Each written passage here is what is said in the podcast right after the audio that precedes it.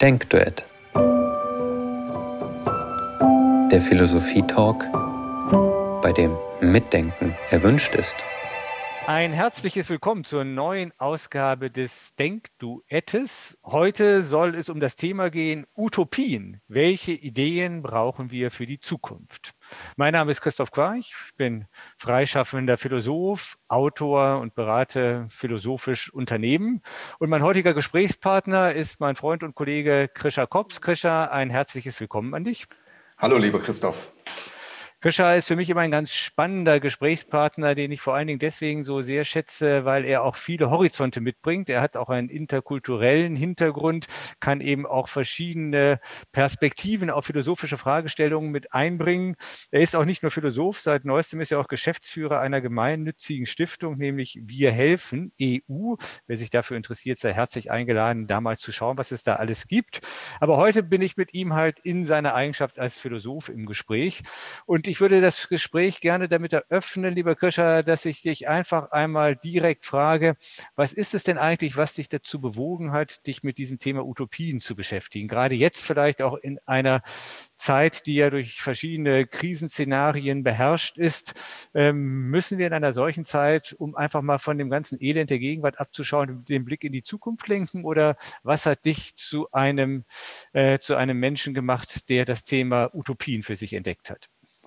Also ich würde dir recht geben, dass sich natürlich die Frage nach den Utopien in den letzten Jahren nochmal intensiviert hat. Aber nichtdestotrotz, glaube ich, war ich schon längere Zeit immer an dem Thema Utopie interessiert. Und dafür gibt es zwei Gründe.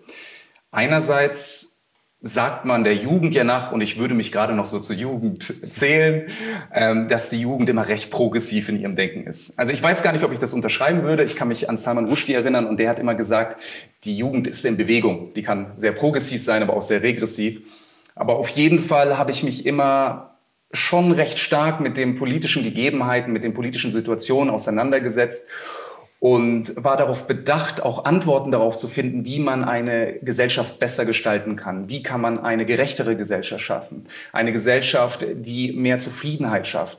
Und wenn man sich mit diesen Fragen auseinandersetzt, kommt man unweigerlich auch irgendwann auf das Konzept Utopie zurück. Und das war würde ich sagen, der Anstoß. Aber wenn ich ein bisschen tiefer in meine eigene Biografie grabe, in den Niederungen meiner eigenen Psyche, dann würde ich auch sagen, es hat etwas mit der Heimat zu tun.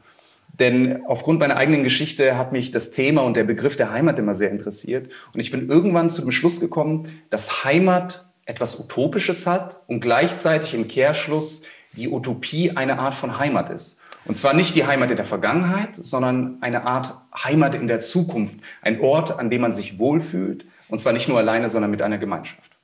Okay, damit hast du uns jetzt natürlich schon mal einiges zu denken gegeben, gerade auch mit deinem letzten ähm, Thema, nämlich äh, Utopie als eine Heimat, nicht eine Heimat, aus der man kommt, sondern eine Heimat, auf die man sich vielleicht hinbewegt. Ähm, das wirft jetzt für mich mal die Frage auf, was verstehen wir denn nun eigentlich wirklich unter diesem Begriff der Utopie? Denn wenn ich meine alten Griechischkenntnisse nochmal zusammenkrame, dann setzt sich Utopie aus zwei griechischen Worten zusammen, nämlich die Vorsilbe U und das Wort Topos, wo die Topia herkommt. Und wenn man das zusammennimmt, ergibt sich daraus halt der Nichtort. Kann denn ein Nichtort eine Heimat sein, Christian? Ähm, der Nichtort kann eine Art Heimat sein, insofern wir davon ausgehen, dass Heimat ein Ideal ist, auf das wir uns zubewegen, das sich aber vielleicht niemals vollkommen realisiert. Also dessen psychologisches Momentum, würde ich sagen, auch darin besteht, dass es immer ein Stück weit entrückt ist. Deswegen würde ich ja sagen. Und ja, du hast auch mit der Definition des Begriffes natürlich recht, als äh, jemand, der sich sehr gut mit alt griechischen Sprache auskennt. Äh, ich habe sogar letztens ähm, gelesen, aber da bin ich mir selbst nicht sicher, dass sich das nicht nur aus der Negation des Wortes also des Topos des Ortes zusammensetzt, sondern da auch das Eu, also das Gute mit reinspielt. Also die Utopie, so wie Thomas Morris das gedacht hat, auch eine Utopie ist, also ein guter Ort, wie wir es aus der Euphonie kennen, aus der Eudaimonie. Ähm, aber dieser Begriff entwickelt sich natürlich auch. Du hast das auch richtig gesagt. Also das erste Mal, als der Begriff auftaucht, 1516, mit der Publikation des Werkes Utopia von Thomas Morris oder Thomas More, schreibt äh, Thomas Morris von einem Ort, den es sozusagen nicht gibt. Also es ist ein Nichtort. Und dieser Ort wird beschrieben als eine Insel, in der ganz holistisch beschrieben wird, wie ein idealer Staat, ein idealer Ort aussieht. Also wie die Leute arbeiten, welche Besitzverhältnisse es gibt, wie lange sie arbeiten sollten, wer mit wem kopuliert sogar. Also das wird dort alles besprochen.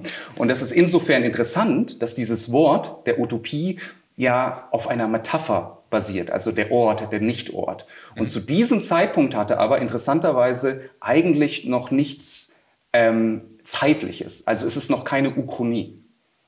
Okay, also das, das wollte ich jetzt auch gerade nochmal fragen, weil wir zunächst ja irgendwie immer davon ausgehen, Utopie, das ist etwas, was in der Zukunft liegt. So hast du es ja auch gerade ein bisschen eingeführt, als du sagtest, nicht die Heimat, die in der Vergangenheit liegt, sondern die Heimat, die in der Zukunft liegt. Das könnte eine Utopie oder auch deine Utopie sein. Aber das, das ist, ist glaube ich, gar nicht so selbstverständlich, dass die Utopie unbedingt in der Zukunft liegen muss. Ähm, eines der klassischen Beispiele, das ja auch gerne herangezogen wird, wenn es darum geht, ähm, die sagen wir mal, dieses, die literarisch, das literarische Genre der Utopie in der Philosophie zu reflektieren, ist Platons Geschichte über die Insel Atlantis und die ist nun ausdrücklich in der Vergangenheit lokalisiert. Also wie ist das nun mit Vergangenheit, Zukunft und Utopie? Kannst du uns da noch ein kleines Licht aufsetzen? Also die Geistesgeschichte entwickelt sich eigentlich dahingehend, dass das zeitliche Momentum erst später mit in den Begriff reinspielt. Also mhm. vor allen Dingen dann im 19. Jahrhundert, im 20. Jahrhundert mit den politischen Utopien und auch mit den Dystopien. Davor hat das eher nur mit einem Ort zu tun, der zwar auch in der Vergangenheit gesetzt sein kann oder in, einem, in einer fiktiven Gegenwart. Das Interessante ist nämlich dabei, als Thomas Morris Utopia schreibt, geht es ihnen nicht unbedingt um einen Idealzustand, weil dieser Idealzustand wäre ja wahrscheinlich eher in die Zukunft projiziert, mhm. sondern es geht ihnen gleichzeitig, also da scheiden sich die wissenschaftlichen Geister, aber sie sagen auch, dass Utopia vielleicht eine Ironie ist, also dass es gar nicht so ernst gemeint ist. Ja, also deswegen gar kein Ort ist, wo wir überhaupt hinkommen müssen. Und ich glaube schon zu diesem Zeitpunkt bricht sich der Begriff derart, dass wir heute von Utopie nicht nur im positiven Sinne, sondern auch im negativen Sinne sprechen. Also das ist ja vollkommen utopisch. Ja, nicht? genau. Mhm. Mhm. Genau. Und deswegen, um deine Frage kurz und knapp zu beantworten, die Uchronie oder das zeitliche Momentum als Zeitlichkeit, die sich in die Zukunft richtet, kommt erst viel später dazu. Okay, aber das ist, wenn ich dich am Anfang richtig verstanden habe, ja schon doch auch das, was dich eigentlich an dem Utopie-Konzept am meisten interessiert. Also das ist dort, ähm, ja sagen wir mal so, dass dieses, dieses Konzept uns die Gelegenheit zuspielt, etwas in die Zukunft zu produzieren, was sicherlich für die Gegenwart von Relevanz sein soll, vielleicht als ein Ideal, das gleichsam in, vor den Horizont der Zukunft gerückt wird oder ein Korrektiv, ja vielleicht auch eben, wie du es gerade gesagt hast, ein, ein ironischer Spiegel, in dem man die Gegenwart äh, klarer beleuchtet bekommt, besser verstehen kann. ähm, wenn wir diese verschiedenen Optionen durch, durchspielen, ähm, was ist es von denen, die dich nun am meisten fasziniert? Weil mir immer noch durch den Kopf geht, dass du ja gesagt hast, Utopie hat in deinem Verständnis auch etwas mit Heimat zu tun. Genau, also gut, dass du das ansprichst. Ähm, für mich, weil die Frage lautet ja auch, welche Ideen, also welche Utopien brauchen wir für die Zukunft? Und ich würde an dieser Stelle behaupten, dass uns nicht derart mit Utopien geholfen ist, die sich ironisch sehr stark über was lustig machen. Ich glaube auch nicht, dass es derart, dass uns gerade in der gegenwärtigen Situation mit Utopien geholfen äh, sind, die nicht realisierbar sind. Das nennt man dann auch oft das Utopistische im Gegensatz zu dem Utopischen. Sondern ich glaube, wir brauchen Utopien, die sich auf die Zukunft richten, also auch vielleicht Ideale setzen, nach denen wir uns orientieren können. Denn jetzt, wenn man vielleicht mal ganz ad hoc eine kleine Definition für uns gerade macht, was eine Utopie eigentlich ist. Es hat sich natürlich über die Geschichte hinweg immer wieder geändert. Dann würde ich sagen, okay, vielleicht nehmen wir das Zeitliche mit hinzu. Also die Utopie hat ein zeitliches Momentum, das vielleicht heute, weil wir das so definieren, etwas mit einer Zukunft zu tun hat. Dann hat es etwas zu tun, wenn wir das Eu mit einnehmen, also das Gute, etwas Gutes, was es in der Zukunft gibt. Und zudem als dritten Faktor würde ich in der Definition sagen, es hat was Kollektives. Also wenn ich nur von mir spreche, also wo ich irgendwo eines Tages auf einer schönen Insel lebe mit einem Cocktail und habe keine Sorgen, dann ist es nicht derart utopisch. Wie wenn ich von einer gesamten Gesellschaft spreche oder vielleicht von einem Großteil der Gesellschaft, nicht? Okay. Also auch Platon spricht ja von größeren äh, Gruppierungen von Menschen und genauso spricht ja Thomas Morris von einer Insel, die aus einer ganzen Gesellschaft entsteht. Mhm. Und ich würde sagen, das sind drei wichtige Punkte, wenn wir heute von Utopien sprechen und vielleicht auch für Utopien, die uns äh, positiv in die Zukunft geleiten können. Oder würdest du mir da widersprechen? Nein, nein, ich bin da ganz bei ja. dir. Ähm, ich, ich, glaube, ich, weiß jetzt nicht genau, ob ich es so formulieren würde, wie du es zuletzt äh, gesagt hast bei deinem dritten Punkt. Ähm, ich würde eher von der politischen Komponente reden, die, glaube ich, ähm, in der Utopie eine zentrale Rolle spielt. Denn äh, wenn ich mal so mh, hm, vor meinem inneren Auge durchgehe, was es an, an bekannt gewordenen sogenannten Utopien gibt, dann sind das doch meistens tatsächlich ähm, politische Modelle, die von den Autoren in die Zukunft gelegt worden sind ähm, und die halt, sagen wir mal, als Korrektiv oder als, ähm, ja, als äh, vielleicht auch eine Art Fantasie das Handeln in der, das politische Handeln in der Gegenwart orientieren sollen.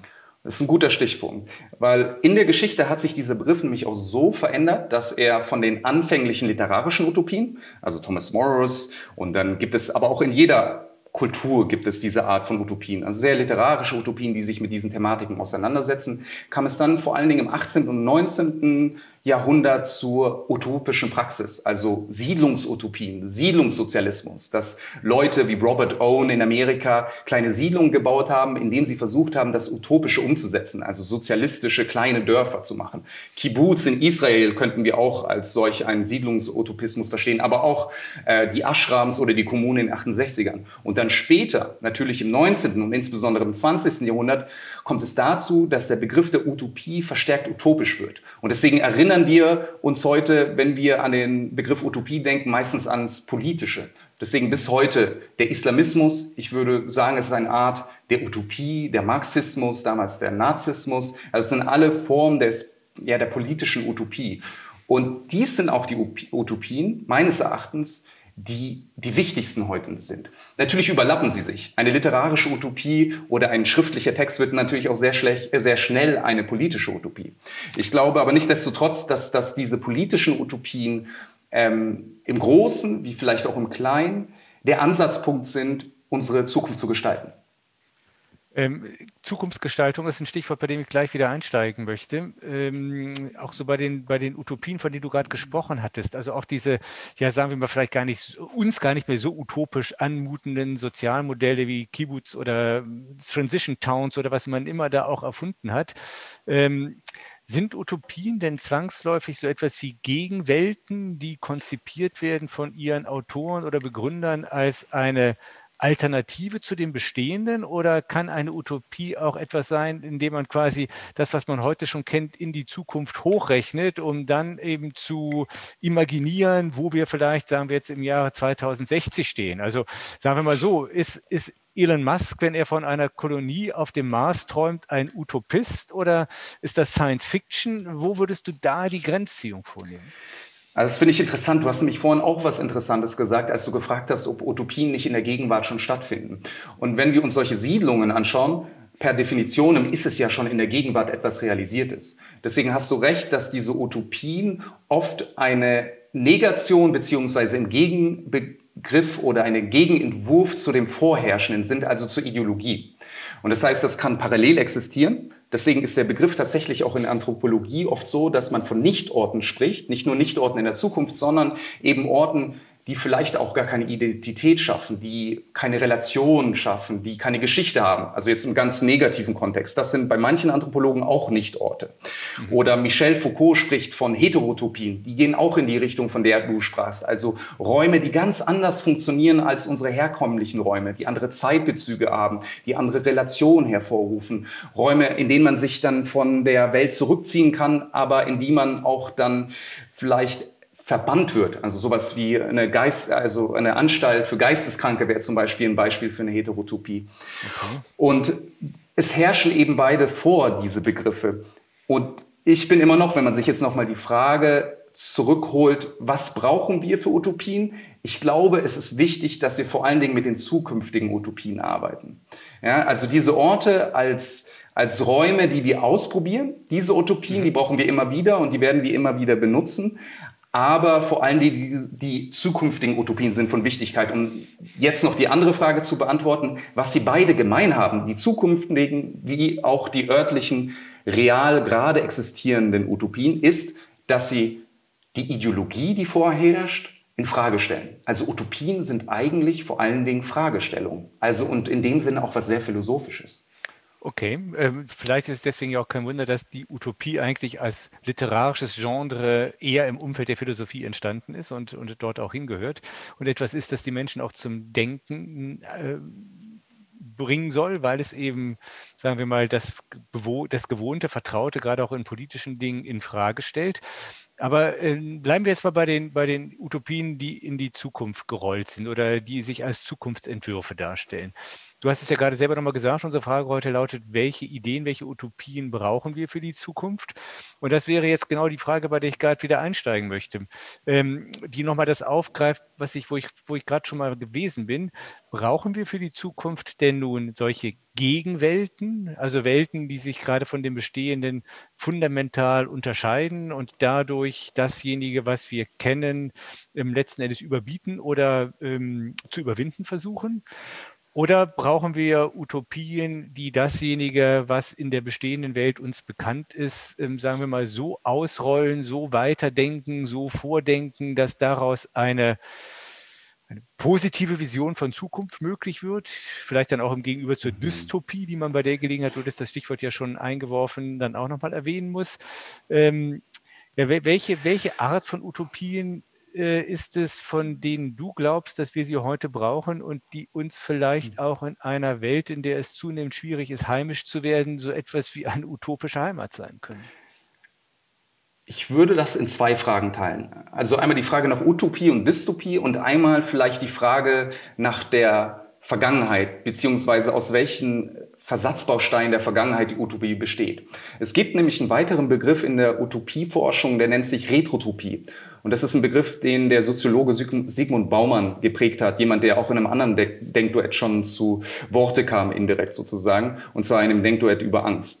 Und Sigmund Baumann sagt, dass wir in der Moderne daran leiden, vor allen Dingen Retrotopien zu schaffen. Und das sind Utopien, vermeintliche Utopien, die sich aber nur auf die Vergangenheit beziehen. Wenn man das an einem konkreten Beispiel festmachen möchte, könnte man sagen, so, so, sozusagen die moderne Rechte oder die Rechte an sich, die versucht, zurück in die Vergangenheit zu gehen, sich für einen starken Nationalstaat einzusetzen und das sieht sie dann als die Antwort auf die Probleme der Moderne und verkauft es als Utopie für die Zukunft. Und ähnlich macht es ja tatsächlich auch die Linke, die mit einer bestimmten Politik vorankommt, die sich aber eigentlich auch auf vielen Bausteinen der 80er und 90er bezieht und nicht unbedingt was Neues ist. Und Sigmund Baumann kritisiert und sagt, das können nicht die Antworten auf die modernen Probleme sein. Also wir müssen radikaler und neuer sein. Jetzt muss man natürlich sagen, ja, Sigmund Baumann hat sicherlich recht, aber wir als Philosophen würde ich sagen, wir sehen sofort, dass eigentlich jegliches Denken gewisserweise aus der Vergangenheit besteht, beziehungsweise aus einem Wissen, das man schon auf eine oder eine andere Art und Weise erfahren hat, wodurch man was Neues kreiert. Die Frage ist natürlich, wie stark wir durch die Vergangenheit und unser vergangenes Denken was Neues schaffen können. Aber ich würde behaupten, dass jegliche Utopie trotzdem immer zu einem gewissen Grad auf der Vergangenheit basiert. Da gibt es so ein schönes Beispiel in der Philosophie. Wir sprechen dann von Einhörnern und wir sagen, ja, das Einhorn ist ja eigentlich nur ein Pferd, das ein Horn hat. Also es ist was Neues, aber es besteht aus Bausteinen der Vergangenheit. Also ich weiß nicht, ob du. Zumindest des Vertrauten, des Bekannten. Richtig. Und natürlich ist die Frage, ob wir jetzt was Neues daraus schaffen können. Aber wir sind niemals völlig losgelöst in der Utopie von der Vergangenheit. Das müssen wir uns immer vergewärtigen. Und ja, bitte? Nein, nein, äh, sprich okay. weiter. Und ähm, der zweite Punkt ist also der Unterschied zwischen Utopie und Dystopie. Was die Dystopie natürlich macht, Sie stellt auch die Gegenwart und die Ideologie in Frage und entwirft ein Szenario, in dem sich das Negative, was jetzt schon im Ansatz vorherrscht, potenziert. Und deswegen ist sie genauso eine Kritik an der Gegenwart. Und äh, die Utopie beziehungsweise die Utopie, die wir normalerweise auch eine Utopie oder Utopie nennen, die macht das Gleiche, nur dass sie ein, ja, eine positive Zukunft entwirft. Und mh, hm, ich bin bei dieser Frage unentschieden. Ich glaube, dass uns beides hilft. Na, es hilft natürlich nicht nur, wenn wir jetzt an die ökologischen Veränderungen der Welt denken, zu sagen, okay, wir haben die Probleme, bald ersaufen alle Inseln und wir haben riesen Migrationsströme und alles wird Wüste sein. Ich glaube, damit ist uns nichts nur geholfen. Wir dürfen aber nicht verkennen, dass diese Punkte trotzdem Kritikpunkte sind und unsere Gegenwart in Frage stellen. Nichtsdestotrotz glaube ich, dass wir auch, und ich möchte jetzt keinen Prozentsatz nennen, aber ich glaube, dass es vor allen Dingen auch wichtig ist, positive Szenarien für die Zukunft zu zeichnen, die uns als Menschen ermutigen, dann auch politisch zu handeln, zusammenzufinden und für diese Ideale oder für diese Zukunft uns einzusetzen. Okay, also wenn ich hier gerade noch mal ein kurzes Zwischenfazit vielleicht ziehen darf, ähm, im Blick auf die Frage, wieso brauchen wir überhaupt Utopien? Ähm, haben wir jetzt eigentlich zwei Antworten, die im Raum stehen. Vielleicht gibt es noch mehr, aber das waren jetzt für mich die beiden, die sich besonders an den Vordergrund gedrängt haben. Nämlich einerseits zu sagen, die Utopie dient, und das hat sie dann auch mit der Dystopie gemeinsam, dazu Gegenwart in Frage zu stellen. In dem Sinne ist eine Utopie immer eine Art Fragezeichen und äh, so gesehen eine philosophische Kategorie. Ähm, und darin besteht unzweifelhaft ein, ja, wie soll man sagen, eine, eine wichtige Funktion auch in einem öffentlichen politischen Diskurs. Ähm, auf der anderen Seite, und da löst sich dann die Utopie von der Dystopie, ähm, ist die Utopie etwas, was, sagen wir, eine motivierende Kraft entfalten kann, vielleicht sogar eine begeisternde Kraft. Es wird halt ein Bild der Zukunft entworfen, das ideal idealerweise Menschen dazu bewegt oder dazu inspiriert, genau auf dieses Bild hin kollektiv zuzuarbeiten. Ähm, und wenn ich dich richtig verstanden habe, Krischer, ist es diese Art von Utopie, ähm, von der du erstens sagen würdest, das ist etwas, was wir brauchen, gerade jetzt, hier und heute. Und zum anderen, was tatsächlich dann auch so etwas wie eine utopische Heimat sein kann. Genau. Und was dabei auch nochmal sehr wichtig ist zu betonen, ist, dass ich glaube, dass diese Utopie relativ groß sein muss. Denn ich glaube, wir haben viele kleinere Utopien oder Utopien, die teilweise auch miteinander konkurrieren, aber aus uns fehlt es allgemein, und das ist das Problem mit der Postmoderne, wie man so gerne sagt, an dieser großen Narrative, an dem großen Ganzen, an einer großen Utopie. Und ich glaube, das ist jetzt nur ein hypothetischer Ansatz, wenn wir es schaffen, kleinere geteilte Utopien zusammenzusetzen wieder und sie, sie gehören unweigerlich zusammen, dann können wir eine Geschichte auch für die Zukunft entwerfen. Um nur ein Beispiel zu nennen. Ja, ja super. Ja? Da wollte ich dich gerade nachfragen. Beispiel bräuchte du jetzt. Naja, okay, wir können ja sagen, okay, wir sind ökonomisch gerade sehr unzufrieden mit der Situation. Sie schafft sehr viele Ungleichheiten. Dann haben wir eine andere Narrative, wir haben eine andere Utopie. Wir wollen eine grünere Welt, eine ökologisch verträglichere. Und dann haben wir vielleicht eine andere Narrative und wir sprechen von Feminismus und äh, die Gleichberechtigung äh, der Frau, auch vor allen Dingen global gesehen in anderen Orten, das auch eine gewisse Art Utopie ist. Und jetzt können wir diese Diskurse alleine führen, aber wir können sie auch zusammenführen, weil diese Fragen unweigerlich alle miteinander verwoben sind. Also die ökonomische Veränderung impliziert auch eine ökologische Veränderung und die ökonomische Veränderung kann Gleichberechtigung für beide oder noch mehr Geschlechter erzeugen. Also das meine ich damit. Ne? Ich habe jetzt natürlich nicht die Patentlösung. Alles, was ich aus der philosophischen Perspektive sagen kann, ist, ich sehe einen Bedarf daran, diese vereinzelten Utopien zusammenzuziehen und dadurch dann ein gewisses Momentum auch in der Gesellschaft zu schaffen, um diese Veränderung voranzubringen der Punkt, der in mir gleich die Frage aufwirft, wie konkret muss eine Utopie eigentlich sein?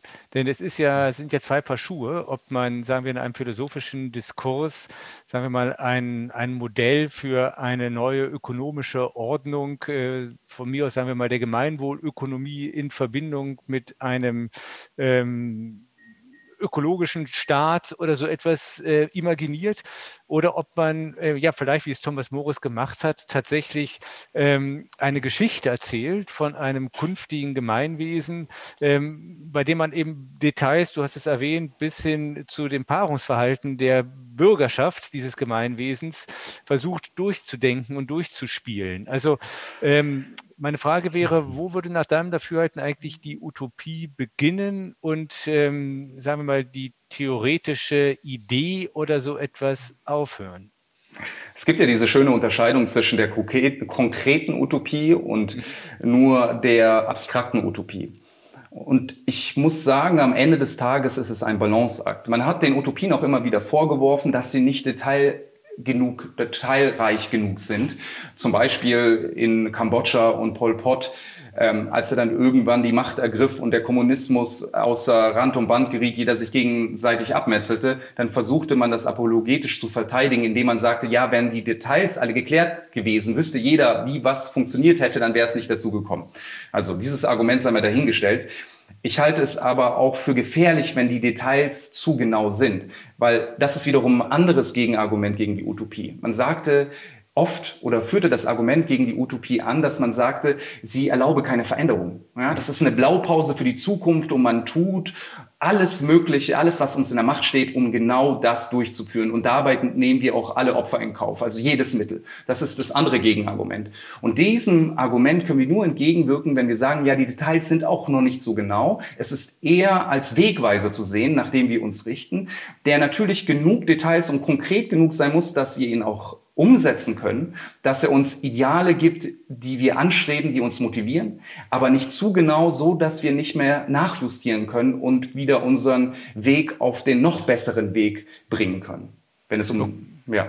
Okay, also demnach wäre eigentlich eine gewisse Unschärfe in der Utopie äh, durchaus eine Qualität derselben, äh, was für mich eben, sagen wir auch mal, in die Richtung weist, dass die Utopie ja letztlich doch eine eigentümliche philosophisch, politisch, poetische Mischform ist, in der eigentlich auch so die ein oder andere Grenze zwischen den Genres, wenn man so will, überschritten wird, aber letztlich immer mit dem Vorsatz, ja, etwas Bestehendes in Frage zu stellen und gleichzeitig dem Bestehenden etwas entgegenzusetzen, ähm, das die Aufmerksamkeit oder vielleicht auch die Begeisterungsfähigkeit der Menschen auf sich lenkt.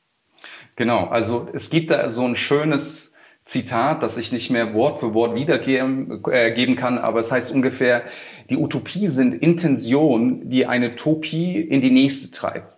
Und wir Menschen, die haben uns ja auch schon mal, äh, Christoph, über die Hoffnung unterhalten. Ich glaube, sie erfüllt eine ähnliche Funktion. Also es ist ein Antriebsmotor, damit wir uns in eine vermeintlich bessere Zukunft bewegen und irgendwann realisiert sich dann auch diese Utopie, wird dann selbst zur Ideologie, so dass wir sie wieder hinterfragen müssen mit einer neuen Utopie uns dann immer weiter entwickeln und das wird sozusagen zu dem Motor der Menschheit und der Weltbewegung. Mhm. Also gerade weil du auch die Hoffnung ins Spiel gebracht hast, ähm, als ich jetzt mit dem Thema des heutigen Abends so ein bisschen umgegangen bin, schoss mir nochmal ein Zitat durch den Sinn, das ich bei Ludwig Tieck, glaube ich, gefunden habe, einem der Pioniere der Romantik. Der sagte, das ersehnte Utopien ähm, liegt oft vor unseren Augen, aber wir blicken mit unseren Teleskopen über es hinweg. Womit er wohl sagen wollte, ähm, warum eigentlich projizieren wir alles in die Zukunft? Äh, vielleicht hindert uns das ja gerade daran, das zu sehen, was auch schon bereits da ist und ähm, ja, führt letztlich letztlich dazu, dass die Fokussierung auf die Utopie dann auch das Gegenteil von dem erreicht, was eigentlich bezweckt ist, nämlich eher ein sich verlieren in Fantasiewelten, das uns daran hindert, jetzt und hier aktiv eben auch politisch tätig zu werden. Wie kann man dieser Gefahr wahren oder siehst du diese Gefahr überhaupt? Ja, ich glaube, das ist genau die Kehrseite, von der wir auch schon am Anfang sprachen, also das Utopistische, dass wir ja. zu sehr uns an der, an irgendwelchen Szenarien festhalten, die wir niemals realisieren können. Und ich muss ehrlich sagen, dieses Zitat bringt mich selbst zum Nachdenken, dass ich am liebsten nochmal wiederkommen würde nächste Woche und äh, nochmal das Thema mit dir besprechen würde. Ähm, ja, Christoph? Ja, ich äh, denke, es ist äh, tatsächlich ganz spannend, weil ähm, es nochmal die Frage eben wirklich auch aufwirft, ähm, inwiefern beginnt eigentlich eine Utopie auch schon im Hier und Jetzt oder in der Gegenwart. Ähm, ist also so gesehen gar nichts, was ausschließlich in der Zukunft seinen Ort hat, sondern eher ja auf eine merkwürdige mhm. Weise Gegenwart und Zukunft miteinander verbindet. Und vielleicht ist es ja tatsächlich auch für den Erfolg einer Utopie nicht unerheblich, dass sie gleichsam so eine Art Anker oder eine Art Anlegestelle mhm. in der Gegenwart hat, sodass ähm, auch ein Weg zu ihr führt. Ähm, mir geht noch ein anderer Begriff bei der Gelegenheit durch den Kopf, der vielleicht auch in den Zusammenhang gehört, nämlich der Begriff der Disruption, der ja im Augenblick so beliebt ist, also die schöpferische Zerstörung, die eben auch an, das, an die Stelle des Bestehenden etwas völlig Neues, auch vielleicht Unbekanntes und Unberechenbares setzt. Das ist eigentlich etwas, was dem utopischen Denken, nach dem, was wir jetzt gesagt haben, eigentlich ja eher zuwiderläuft, ähm, sodass man sagen müsste, die Utopie ist etwas, ja, das nicht, ähm, sagen wir, sich, sich, sich vollkommen von dem absetzt, was wir bereits kennen, ähm, sondern immer auch rückgebunden bleibt an die Gegenwart, diese aber in eine, ja, in eine vielleicht überraschende Perspektive rückt oder auch in eine Richtung lenkt, die nicht ähm, vorderhand, sagen wir es mal, zwangsläufig sich zu ergeben mhm. scheint. Ich glaube, das ist eben gerade die Frage. Welche Utopien wollen wir gestalten und welche brauchen wir? Weil das Argument könnte nämlich genau gerade das Entgegengesetzte sein, dass man sagt, ja, wir nehmen lieber Retrotopien, also verlassen uns auf die Vergangenheit, weil wir wissen, dass etwas in der Vergangenheit funktioniert hat, also der starke Nationalstaat. Wir wissen aber nicht, was ein starker europäischer oder meinetwegen ein Weltstaat bringen wird. Und wir haben als Menschen Angst vor der Kontingenz, also vor den Möglichkeiten, den Möglichkeiten der Utopie, weil wir niemals genau definieren können, was rauskommt. Und ich sehe diese Angst nicht nur im utopischen Bereich, sondern in vielen Bereichen der Moderne, dass der Mensch allgemein Angst hat vor dieser Kontingenz. Und ich glaube, wenn wir Utopien schaffen wollen, dann liegt es auch daran, zu einem gewissen Grad den Mut zu haben, etwas Neues zu versuchen. Mut zur Utopie war, glaube ich, ein Buchtitel von Ernst Bloch, wenn mich nicht alles täuscht, ähm, der sich auch sehr für das utopische Denken eingesetzt hat. Äh, ich schaue ein bisschen auf die Uhr. Machen wir es zum Ende vielleicht nochmal etwas konkreter, Krischer. Hast du eine Utopie, von der du dir wünschen würdest, dass sie in dieser Welt Wirkung entfaltet? Also könnte man jetzt darüber streiten, inwiefern das schon eine große Utopie ist. Aber ich würde behaupten, es ist eine kleine Utopie und du weißt, ich bin ein großer Fan von deinem Vorschlag, zum Beispiel, dass man ein soziales Jahr für Europa hat, also für junge Europäer in ganz Europa. Ist vielleicht jetzt nicht die Riesen-Utopie, aber es ist trotzdem doch hat was Utopisches. Und das finde ich einen sehr schönen Gedanken, dass man sich vorstellt, wie wir, wie junge Menschen in ganz Europa zusammenkommen, äh, Kontakte knüpfen, wieder Nähe schaffen und damit eine gemeinsame europäische Identität. Das wäre so mein kleiner Vorschlag. Ja, vielleicht hast du ja die große Utopie sozusagen in deinem letzten Satz dann auch noch mit ins Bewusstsein gerufen, nämlich die gemeinsame europäische Identität, ähm, von der wir im Augenblick sicherlich noch ein ganzes Stück weit entfernt sind, ähm, allenfalls etwas ahnen können, aber vielleicht tatsächlich etwas ist, dass es verdient, eben ja, von utopischen Denkern so ausbuchstabiert zu werden, dass es zu einer leuchtenden Vision werden kann, die die Menschen heute auch wiederum motiviert, auf diese, genau in diese Richtung zu gehen und auf ein gemeinsames Europa hinzuarbeiten. Das finde ich ein gutes Schlusswort. Da schließe ich mich an. Okay, ähm, wenn ich jetzt nochmal dran bin, würde ich dieses Schlusswort noch mit dem gerade zitierten Satz Mut zur Utopie verbinden. Ich glaube, das können wir nach dem, was wir besprochen haben, heute so festhalten, Krischer. Ich danke dir, dass du äh, dich so intensiv auf dieses Gespräch vorbereitet hast und tatsächlich das Thema Utopie auch von sehr vielen verschiedenen Seiten beleuchtet hast, was für uns einen schönen Spielraum des Denkens geöffnet hat. Ähm, ich glaube tatsächlich, es ist deutlich geworden, dass wir alle Utopien brauchen. Ich glaube, es ist auch deutlich geworden, gerade auch durch unseren kleinen Schlenker zur Frage der europäischen Zukunft, dass eine Utopie uns tatsächlich die Vision einer Heimat öffnen kann, in der es zu leben lohnt, ähm, an der zu arbeiten, uns alle motivieren und inspirieren kann, auch über das Bestehende hinauszugehen und was unserem Willen zur Veränderung und zur Transformation eine Richtung zu geben vermag, die wir brauchen, weil sonst die Gefahr besteht, dass wir doch am Ende des Tages nur auf der Stelle treten. Christian, nochmal ganz herzlichen Dank. Ähm, ich habe mich gefreut, mit dir in diesem Gespräch zu sein. Beim nächsten Mal, darauf möchte ich bei dieser Gelegenheit hinweisen, äh, bewegen wir uns gar nicht so weit weg vom Thema der Utopien. Wir werden es aber mit einem etwas konkreteren Thema zu tun haben, wenn dann meine Kollegin Cornelia und mein Freund Peter über die Frage reden werden, Postwachstum können wir auch mit weniger leben. Da geht es um eine konkrete Utopie, vielleicht eine kleine Utopie, vielleicht eine große Utopie für ein anderes ökonomisches Paradigma, das ernst damit macht, dass die Ressourcen und damit auch die Wachstumsmöglichkeiten auf diesem Planeten begrenzt sind. Ähm, ich bin gespannt, was ähm, Peter und Cornelia darüber ähm, zu denken uns geben werden. Dieses äh, Denkduett wird stattfinden am 27. April, also heute in 14 Tagen. Und ich würde mich sehr freuen, wenn ihr, die ihr heute zugehört habt, dann wieder mit dabei seid. So viel für heute. Nochmal einen herzlichen Dank an Krischer. Und wir machen jetzt hier gleich weiter im Zoom Space.